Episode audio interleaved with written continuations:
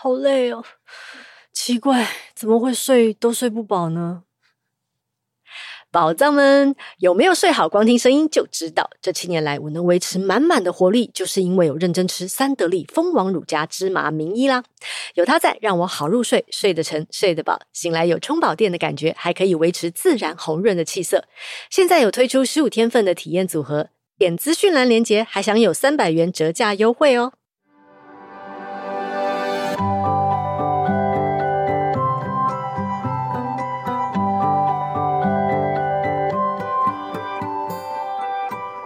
欢迎收听曾宝仪的人生藏宝图，我是曾宝仪。今天呢，我们要采访一位美丽的女生呢，她的名字叫做吴佳莹哦。她的 title 很厉害，因为她是野生动物兽医师。兽医师我们认识的多，听说台湾好像有四千多位兽医师，嗯，有可能更多，有可能更多。但是野生动物兽医师有几位？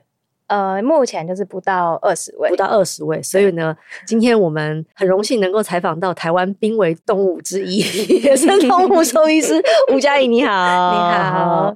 我会之所以会想要访问佳颖，是因为之前我在人间卫视做节目的时候，就是《青春进化论》哦，我们采访了很多。不管是年轻创业家，或者是有一些特殊职业，你这样算特殊职业了？欸、应该算蛮少数的。对。然后我们在节目，我就是在做功课的时候看到节目，其实出了你的外景，但是你没有进棚内访问。嗯、可是我看了你的影片之后，我就觉得说，我要访问这个人，因为我觉得你做的事情实在是太厉害了，而且我真的蛮想要让更多人知道，即使这一类人在台湾可能不到二十个。但他们其实做了超多事情，嗯，可以这么说，对。好，先从你的正职开始说起好了。正职就是有收有收入的，有目前的嘛。嗯，我目前是在台中的特殊宠物动物医院当兽医师。就我就是很想发问，什么叫特殊宠物医院？特殊宠物基本上就是除了狗猫以外的全部的宠物，就叫特殊宠物。对，所以像兔子，兔呃最常见的就是兔子，嗯、然后再来就是呃鼠啊、鹦鹉，然后。嗯文鸟或者是小型爬虫类，其实大型也有啊，就是陆龟啊，陆龟哦，陆龟真的蛮大的。对对对对，嗯、然后有的是蜥蜴呀、啊，嗯，还比较小的就是手工这些的。守宫，守宫就是一种呃类似庇护，但是哦，有人在养哦，蛮多人在养哦，是哦，对，哎、欸，我真蛮好奇耶，请问会养特宠的人，就你观察是不是跟养？般宠就一般宠 或者是般宠 的人不太一样，个性上有不太一样吗？每每一种动物的饲主个性稍微有一点点不一样。好，我想我想知道 会选爬虫类的会是什么样？爬虫类有两种，一种是比较像是玩家，嗯、就是他们有点像收藏模型，然后各种种类它都要有，然后有做繁殖那种的。嗯，还有一种算是呃，其实也就是比较是一般民众，然后可能就是从比较小型的陆龟开始养。那、啊、还有一种是。夜市那种斑龟十块钱那种哦，有小时候也都养过，对对对对对对。嗯，请问斑龟会生什么病来找你？爬虫比较常，就是因为他们冬天天气太冷，然后一些生病的问题。OK，对，好，那这种饲主有什么特性？嗯，如果是那种夜市饲主的话，夜市的饲主 OK，夜市的饲主大部分都还是有用心照顾来，但是他们可能就会有一些哦，夜市买的可能费用上或者他的投入就。不一定会那么投入这样子，或者他就是尽他可能，就是意思意思给你看看。对对对对，OK。那如果是，例如说是比较珍惜的物种的话，本身是玩家，他可能自己就。有做很多功课，他会有一些他的想法和意见，然后跟我们沟通这样子。嗯，对，嗯，OK。我以为我以为你会说的是，通常啊，养爬虫类动物的人啊，就是比较冷血。也还好，物以类聚 啊。我以为你要说，还通常在面相上呢，可能会硬糖会怎么样？我以为你要说这个哦，原来原来你说的是另外一件事情。OK，好，所以你平常呢是在做特殊宠物的兽医师。对对，可是。据我所知，你在二零二三年的时候自己成立了一个台湾野生动物救伤与保育协会。嗯嗯嗯，我我我可以先问一个冒昧的问题吗？嗯、你今年大概几几？我八十一年制的，好棒哦！突然告诉我，就是我算不出来，我也算不出来。八十一年次就是三十二岁。差不多吧，三三三岁了，今年已经你是农历不是？那你是民国八十一年，对对对对对，三十二岁，你这么年轻就自己成立一个保育学会，和一些伙伴一起成立的。OK，对，那你为什么要这么做？那是因为我们我在二零一九年到二零二年在桃园鸟会做野生动物救伤，嗯，那呃，因为它算是个地方型的救伤单位，所以其实我们在做救伤的时候遇到很多困难和一些困境。那当然有一些凭意志力 可以，或者是自己加班啊什么的可以去度过，但是还是有一些问题是。可能会需要比较系统化的方式去解决，比如说政策的改变或法规上的改变。嗯，那这样可能就会需要一个非营利组织来跟政府说，哦，我们有这个需求，抗议就对，对对对对对对对对。所以下一步就是要从政的意思吗？哦，也没有。好，我们一步一步慢慢 来哦。首先，我觉得会跨入特宠的领域就已经是比较少见的了。嗯，因为大家都觉得猫啊狗啊，就是你知道以前会觉得说啊，因为它们很可爱，而且。很明显的，它们是最大宗，对对。然后，尤其是在这个年代哦，嗯，可能小孩生的少，对宠物就像自己的小孩一样，所以也特别愿意倾尽家产于所有，然后呢，去爱他们的就是嗯毛小孩之类的。对。可是你会选择特宠，其实就表示你已经跟别人不一样了。嗯，我自己当初读兽医是因为我非常喜欢鸟类，嗯，所以我当初动机就。就我本来就没有对狗猫，呃，也是觉得很可爱啦。但是我就是真的喜欢，我是觉得因为喜欢狗猫就是一般人 啦，我就是非一般人，不是这个意思。嗯、OK，喜欢鸟类，喜欢鸟类，对对对，嗯嗯。所以呃，大学边因为兽医系的一般五年教育，其实就是的确就是真的以狗猫为主，再就是经济动物，牛羊猪鸡，其实也是兽医一个很重要的领域。嗯、所以研究所我就去读了我们的台大的研究所，然后那个组别是专门在做。特殊宠物和野生动物的，就其实特殊宠物和野生动物是绑在一起，被绑在一起。呃，说白话就是因为人太少了，所以就把它并在一组。对 对，对，白话我都很容易懂。OK，大概是这样。所以那三年我们就是都、嗯、都会学，什么都会学。嗯，我可以知道你的毕业论文写的是什么吗？是野鸟的，呃，跟野鸟的急救有关的。OK，对，好。所以其实你在，因为你喜欢鸟嘛，嗯，所以可能一开始的时候就是冲着鸟去的。对。我想先问，为什么？为什么你特别喜欢鸟？我小时候有一些书，然后就是从小就看一些鸟的书。那鸟，我觉得鸟它是一个呃野生动物，其实是我们人最容易接触的一种野生动物，因为像学校里面就会有嘛，那一些斑鸠啊、麻雀之类的。所以我小时候就会跟着那个土建，就自己去认鸟，然后无聊的时候在那边看鸟这样子，嗯、然后。慢慢的就是跟其他同学比起来，我就会认一些鸟，然后他就会说：“哦，你好厉害啊，你都会认这些鸟哎。”哦，所以是从虚荣开始的 进入了。我也觉得就是鸟真的很可爱，然后它们又会飞，就是会有一种呃很自由自由的感觉。对对对对，跟一般动物比较不一样。嗯，嗯，可是要喜欢跟进入这个领域其实是两回事哎。嗯，因为你进入领域有点像是你你知道你将来，尤其是如果你读的是兽医，你不可能突然跑去做律师咯。嗯，对对，所以你是很年轻的时候就很清楚的知道，其实我这辈子就是想做这件事。我大概高中的时候我就确定我想要做跟野生动物有关的工作。嗯，对，然后考试的时候就反正就考上兽医系了嘛，然后兽医系就是。反正分数差不多，然后跟动物有关的系别，兽医系就进去了，这样子。嗯、对，讲的好像很轻松，人家可是台大兽医系的呢。啊啊，人家轻轻松松，嗯，反正我也就是随便考考啦。那我上了上我就去念一下嘛。哦，只是刚好也跟我的兴趣相关。嗯，你真的很好笑哎、欸，你好，但是你那你的意思是说你没有多想吗？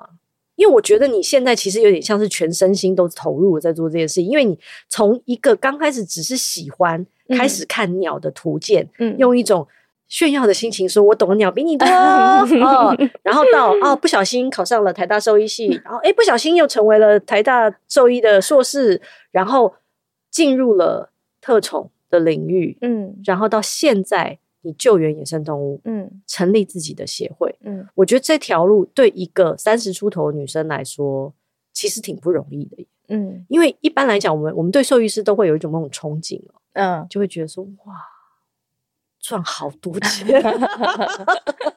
妈妈是不是这样想？妈妈，她她妈妈坐在旁边，对，但其实救援野生动物不是不是一个好康的事，一、嗯、野生动物不会付你任何钱，嗯，对对。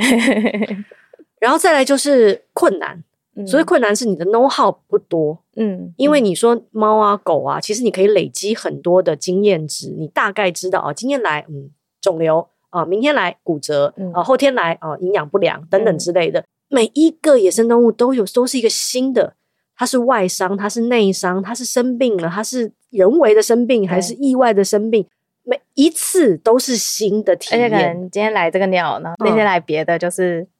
物种差别也很大，对，有时候很小，有时候很大，嗯，对，所以然后到现在你，你你要成立一个协会，等于是你你做出了一个承诺，因为协会是一个承诺，嗯，他不是说哦，我今天想要做做，然后明天我就再见，因为你就算开始救援野生动物也是，如果今天你真的说我好累，我不想再救野生动物，没有人会怪你的，要不然这个台湾怎么会这么少人做这件事？可是你等于是承诺了，嗯，你这一路走来，到底有经历过哪些，比方说特别的心路历程，可以跟大家说说吗？嗯，我觉得让我下定决心要做野生动物救伤，是我大三的时候去海参馆实习，屏东那个海参馆，然后那边他们在做海龟救伤，就是受伤的海龟会被送到那边，然后兽医照顾之后也放这样子。然后那时候就觉得说，哦，做野生动物做救伤兽医，他们很第一个是很有成就感，因为。你只要把动物也放了，就代表说你做了一件好事，这样子，嗯、然后它很有回馈。然后再来就是照顾野生动物的过程中，其实我们也是在帮助环境，因为他们同时也在做一些海龟的研究，就是说那边收进去的海龟，他们会去分析说，哎，大便里面有什么东西，就发现很多都是一些塑胶啊、垃圾之类的。嗯、对对对。那我就觉得说，这个对于环境的帮助，第一个是它很实质，可以立刻就看到，然后再来就是它。的确，跟我当时就是兽医的专业都有连接，所以我就觉得说，我很想要做野生动物救伤。嗯嗯，然后野生动物救伤一定有成就感的地方，嗯，但是一定也有失落的地方吧？对，对，呃，你觉得最大的失落是来自于哪里？因为没有薪水吗？嗯、还是 薪水是真的比较少一点？对，嗯，那最大的失落，我觉得就是刚开始，我刚开始做救伤第一年和第二年冲击很大，因为我。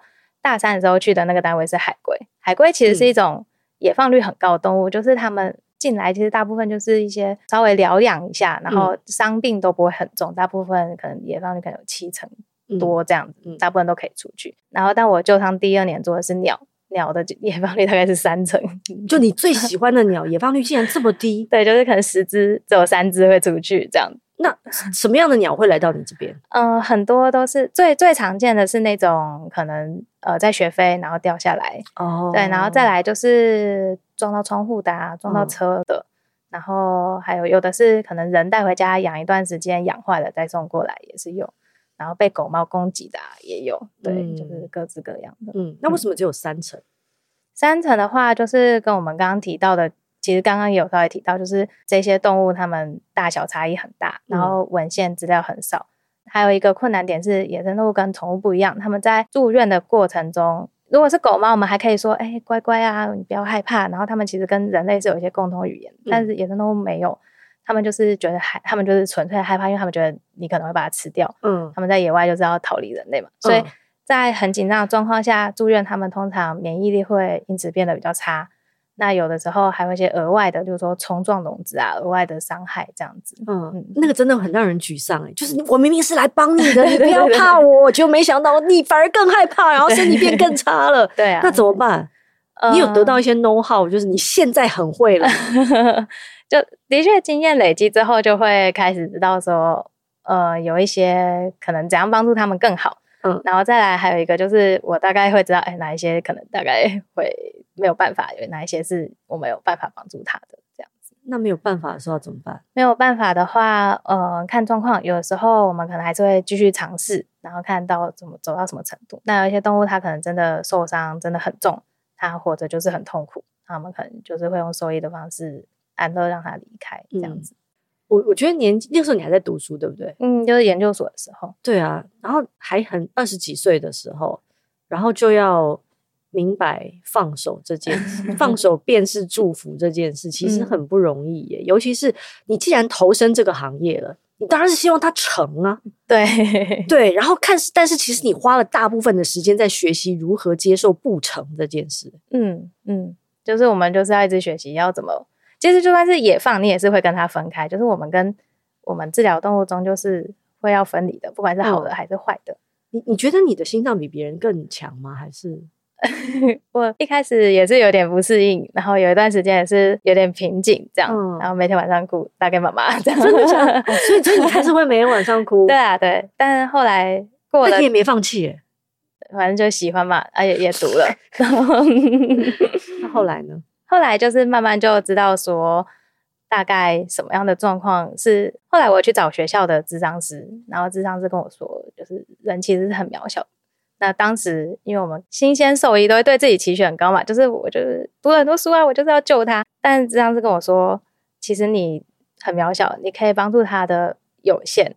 然后，如果你认清你的界限在哪里，然后我们该做的事情都做完了，剩下的就是就这样吧，这样。对，嗯。所以你现在，你觉得你现在很现在看比较开，看比较开，不需要心理智商师，哎，比较会比较。所以，但如果现现在有比较年轻的兽医师跑来找你说：“学姐，我不行啊，学姐怎么办？”你会怎么跟他们说呢？我就会跟他们分享经验。我觉得蛮重要的是，我当时。陷入有点忧郁的状态之后，我上网查了一些资料，然后发现人医还有护理师他们会有类似的状况，就是、哦、你说人医是治疗人的医生，对对对，特别是急诊室的，哦、你，们是你是这样叫他们的啊？对对对，兽医都会说 人医，我现在才知道哎、欸，这个是兽医界的术语，就他们跟我们不一样，他们是人医，我们是兽医。之前那个有国外兽医做的 T 恤，就说人医只是只会医人的兽医这样。哎，对，人医只是会医人的事。OK，好，所以其他的医师们不用太臭屁哦。其实，在兽医界，你们的风评，嗯，哦，OK 而已。OK，好，所以就是，所以其实人医跟护理师，尤其是急诊室，都会有同样的状况。对，然后我就知道，哦，这其实不是我的问题，是大家在面对这件事情都会遇到。嗯，所以我觉得让年轻的兽医知道说，他们遇到问题不是。他们自己要面对，而是如果找一些人给他们一些支持，是有机会度过这样子。OK，对，好。所以，即使不管是年轻的兽医师，甚至是现在还少数正在做野生救援的这些兽医师们，你们互相应该也都会彼此的鼓励、打气、支持，嗯、就是因为。我觉得救援野生动物，你看啊，如果说它是一个很有前景的，或者是说大家都觉得说哇超酷超炫，只有金城武才会做的事情，类似那一种的，就是会觉得说啊哇，太多人会想要去做。可是如果只剩不到二十个，一定是好，第一可能宣传也。为什么我今天想要访问你？嗯，就是因为我希望有更多人知道，嗯、其实你还有这个选择哦。好，这是这是第一个，然后再来就是它一定有更多的不确定性。嗯。不管是心理的，或者是工作上的，因为你永远、嗯、你永远做不了完整的功课。嗯，对，你永远不知道今天来找你的是谁呀、啊？对，无法预知。对，就 是昨昨天还觉得说哇，我今天也放了一个什么，今天来自你谁？我还得上网查你谁啊？现在台湾的所有动物，你几乎都碰过了吗？大部分的类型我都碰过了。台湾黑熊，呃，黑熊就是我之前有参与黑熊学会的那个南安小熊的野放。对对对。嗯然后水鸟啊，各种鸟，呃，比较高海拔可能就没有，因为不会有人去上面 捡鸟送下来。嗯，嗯对。然后以前在台大有碰过海龟，还有就是实习的时候有海龟。那哺乳类的话，就是蝙蝠、鼬獾、白鼻心、穿山甲。你有你有没有那种只遇过一次就再也没遇过的？有，我们在二零二二还是二一的时候有遇到一只，就是它叫黑背三指翠鸟。我们收到那一只就是第一次在台湾出现，然后它就是撞到窗户就送到我们这边来。它不是台湾的鸟，它是它原本不是在台湾，但它可能是迁徙的过程中迷路到台湾来，啊、被同伴失去联络那种感 觉。对对对对对，它本来是哪里的鸟？呃，本来是热带地区的鸟，所以它只是飞过台湾。嗯，应该是迁徙的时候。可能路径偏移，然后到台湾这边迷路了。对对对，那后来他台，后来我们有顺利野放，那他有找到他的就不知道了，因为很可惜，就是它太小了，所以我们没办法放。它是很小只的，大概大概这样，就一个一个比拳头大一点点这样。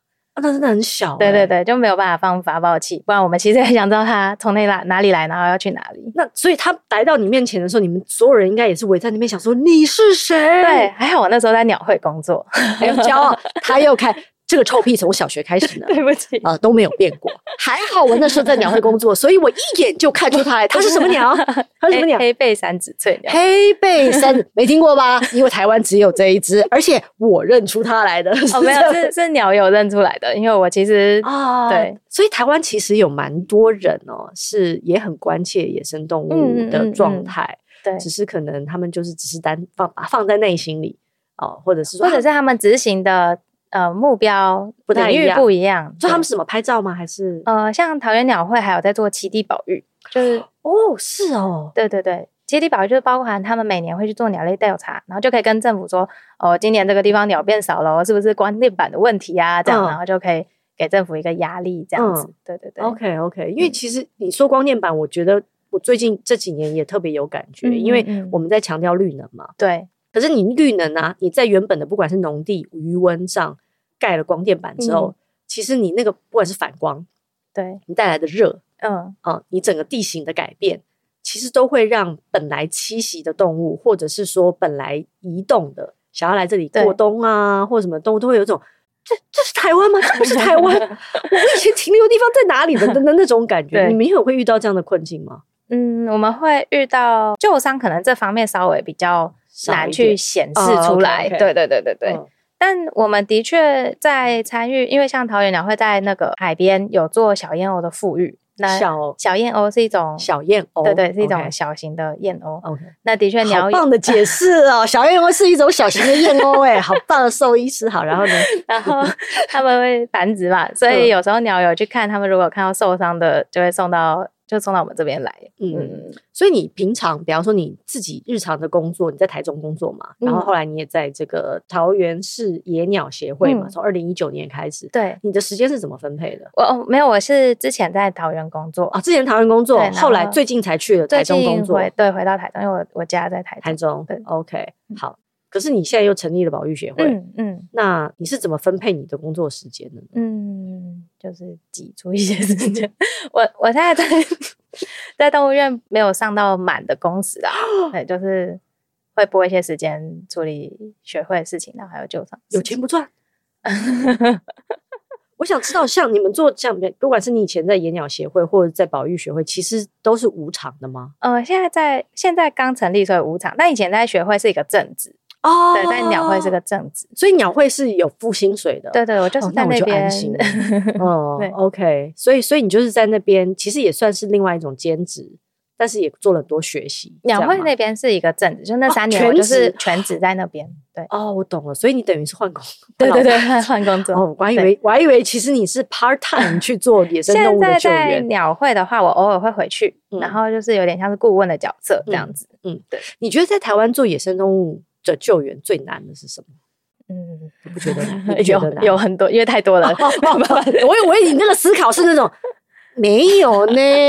你问我鸟的名字，我说得出来，困难没有呢？原来是太多了。呃，第一个是，其实我们就进来很多动物，他们有时候你会觉得他们其实不应该进来，就是就是说，其实他们年初版年到的鸟。我们其实可以跟明道宣导说，我们就不要把粘鼠板放在户外，这样鸟就不会粘到，它就不会送来给我。OK，对。然后或者是撞到窗户的鸟，我们可以跟他说，哎，窗户做什么样的改造，这样鸟就不会撞到窗户。那所以第一个是动物量很多，然后其实但有一些量其实是可以透过一些人的行为的改变，对对对对对对对对。嗯、那最难的果然还是就是说那个业务量有时候跟人力还是差蛮多的。像我们桃园鸟会一年大概是两千多只，那我们当时就是两个兽医和两个照养员，然后住院的时候最的最多，呃最多的月份会有一百多只住院，就等于四个人要照顾照顾一百多只动物。而且如果只有两个兽医师，一年有两千只的话，你一个人一年就要照顾一千只。对，我那时候都跟你如果拿去当一般兽医的业务，哇，你绝对是那家兽医院的业务王哎！我那时候都跟我朋友说哦。我是全台湾看最多斑鸠的兽医，哦、台湾真的很多斑鸠，对，对就还有那种环颈蛛鸠，对，台湾超斑鸠，蛛颈，对不起，蛛颈斑鸠，谢谢那个非常了解鸟类的专业兽医师给我主持人，蛛颈斑，因为我们家附近就很多，嗯、常常看到他们，而且我也是长期跟他们。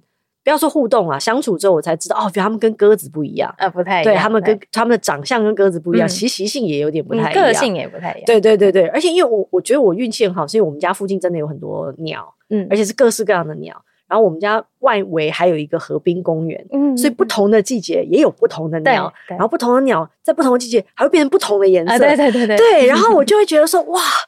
看着他们，我真心希望他们好好的。可是他，因为他们实在离住的又离人类太近了，嗯，所以你说要怎么样能够和平共处在一个环境底下生活？我觉得对人类像我这样子的人类，我自己也会有疑问，嗯，就是、嗯、那我还能做什么呢？嗯，或者说我还是我不要做什么？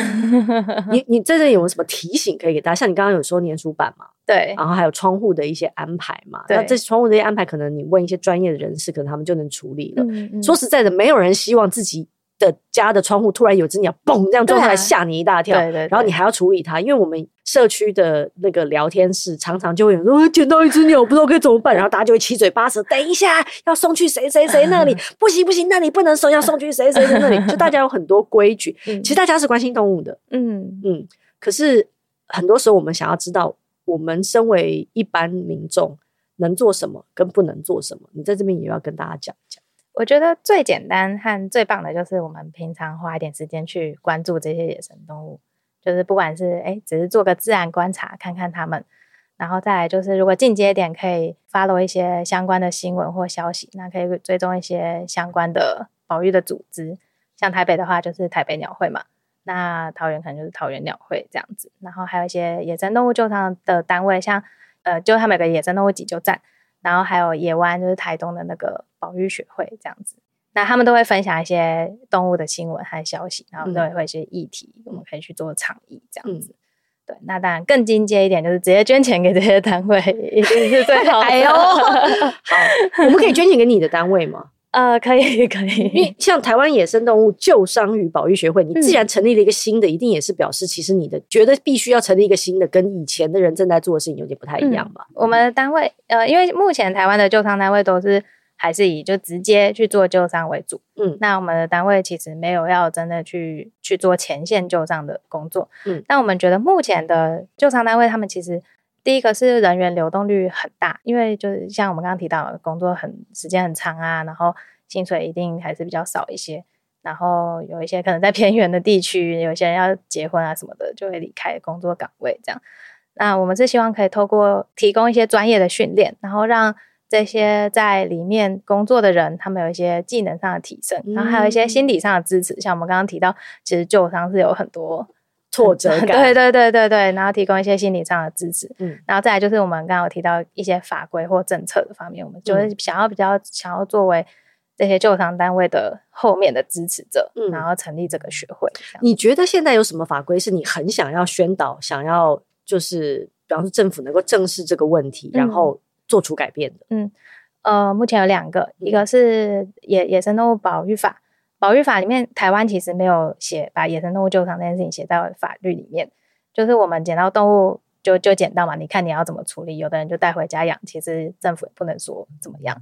但其实在美国，他们的动物就是相当于国家的财产，野生动物是国家的资源的一部分。嗯所以你就他们的那个联邦法律就有规定说，你捡到就是要在四十八小时内送到附近的救伤单位，然后给专业的人员救。OK，是是有规定的。对，如果不这样做就会犯法，这样子吗？对对。那在台湾就没有，就是甚至有的人就拿去鸟店，鸟店就再把它卖掉。嗯，你就不那个动物的流向会很不清楚。这样 OK，所以你刚刚说的是野生动物救援法，野生动物保育法，保育法。OK，好。然后再来是动物保护法，比较间接一些，但是目前台湾的野生动物其实。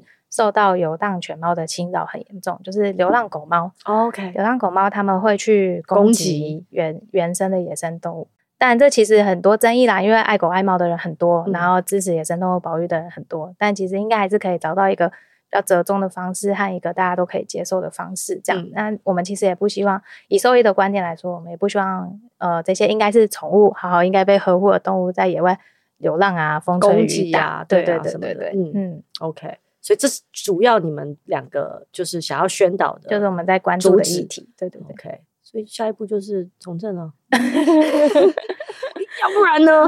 要不然呢？就是你知道，你想要改，我有时候看着某些人啊，都觉得他们真的有是有股傻劲，那种傻劲就是没有人要做吗？我做的那种傻劲，而你就是一步一步这样走上来，你也不知道是什么东西推着你走的。对，就好像我刚刚问你说，嗯、你说你从小就已经决定要当兽医师吗？说好像也不是，我就是喜欢鸟啊，就是比别人多了解一点啊啊。然后呢，然后让我就考上了，啊，然后哎，研究所也让我进了，然后我也去实习啦，然后海龟也让我很有成就感啊。虽然 鸟让我没什么成就感，但是就很开心啊，对啊，就是不知不觉就是会，你今天还很沮丧，还去找人咨询，说我不行了。明天你还是会起床，然后又站在第一线，然后就说好，就把你们救回去，你们全部人都给我回家的那种感觉。我觉得就是冥冥当中会有东西推着你往前走，所以对，不用把话说的太死，搞不好有一天不知道，你不知道，你可能就会觉得说我必须要走到那一刻，或是那一步。然后我才能够真正对这个世界做出改变，因为毕竟我觉得人类真的才刚开始学习，嗯嗯嗯，人类刚刚才开始学习。以前人类可能想尽办法想要活下来，哦对，然后又过了很长一段时间想要让自己过得好，嗯，现在我们能活下来了，我们也过得好了，嗯，我们可以有一点余裕开始思考，那我们能不能让这个环境里面的其他动物、其他生物、其他存有，也跟我们一起好，嗯，我觉得现在大家可以静下心来想这件事情了。而你的出现，跟你这些年来的学习，一定都是有理由的，嗯。所以为什么我今天要访问你，就是因为我觉得，嗯，差不多了，时间到了，然后让大家都知道，就是有一个傻傻的孩子，我觉得你妈一定觉得你傻傻，有吗？你妈对不对？妈妈一定觉得说，哇，女儿长得又比别人漂亮，对不对？然后又这么会读书，做什么东西不好？在那边做野生动物救援，那脏脏的，然后呢，工作时间又那么长，又交不到男朋友之类的，或什么的，有没有？有没有这个问题？你都交不到男朋友，还脏脏的？你是可以两个都回答我啦，如果你愿意的话。脏脏的就对啊，会脏脏的，脏脏妈妈都会心疼啊。嗯，对啊。还有毒蛇，还有毒蛇，讲那么小声是觉得妈妈听不到，对不对？那毒蛇要怎么办？毒蛇有一些处理方式哦，就拿叉子插住它们，是这种。哦，我们会麻醉之后再处理。麻醉毒蛇，那你要抓住毒蛇才麻醉它。有一些方式可以，你说像吹箭这样吹 吹它们吗？比较少。就是把它们放在一个箱子里面，然后用呃气体，对对对对对。哦，还是哎，那你们会用笑气去催眠你们的宠物吗？用的麻醉气体其实跟人用的没有差很多的，对，所以他们也会有那种很嗨的感觉，就是 他们醒来会晕晕的哦，对，但他们不是很喜欢，因为那个臭臭的。哦，他们就哦，对，他们的嗅觉其实 跟我们不太一样，对对。对，那你怎么让妈妈放心？嗯，不跟他说。妈妈今天来陪录节目，妈妈今天来陪录节目，然后说不跟他说，所以你藏了很多事情没跟我们说嘛，所以还有很多很苦的部分没有说了，也没有到很苦啦，嗯、还有很多很脏的事情没有说了，嗯，其实大部分就有一些 我不知道该怎么说，好了好了，我们我们在你妈妈面前给你留一个留一个面子，但是我也想跟妈妈说啊，就是你女儿真的很了不起哦，因为她没有走一般人。走觉得容易的路，真的。然后他明明知道他可以选那些容易的路，但他没有选。他身上一定背负着很很棒的使命，然后会让他现在还愿意笑着跟我们讲这些事情。然后他，我相信他会把自己照顾得很好的。你看，你知道他今天漂漂亮亮的在门口啊，妈妈不要哭。他今天漂漂亮亮出现在门口的时候啊，我就知道这孩子会把自己照顾得很好。所以他也会把其他的动物照顾得很好，所以妈妈不用担心，好不好？不用担心，是不用担心吗？不用，不用担心，你不要哭啦 一点点。对啊，就是我觉得能够能够知道自己在这个地球上的使命，然后义无反顾的去做他的人，其实都很幸福。嗯，明明知道他很苦，然后很累。我们不是为了赚钱才活在这个地球上的，嗯嗯，呃、我们我们都是为了我们想要体验一些事情，然后想要让你好我好大家好这件事情能够发 生，嗯、然后我们才这么努力的，嗯，然后所以我今天为什么想问你，就是我觉得我们就继续往前走吧，然后我们都加油，所以请大家多多支持台湾野生动物救伤与保育学会，对，没有念错哈，没有念错，可以上我们的脸书，脸书。追踪我们。OK，好，谢谢你，谢谢你，谢谢，谢谢妈妈。邀请我，谢谢，拜拜，拜拜。